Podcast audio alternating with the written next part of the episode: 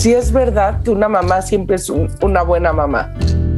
El narcisismo es un rasgo de personalidad.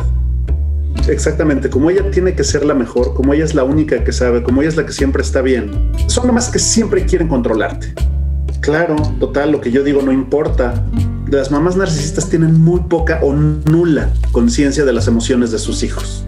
Siempre aplican las reglas en conveniencia a ellas.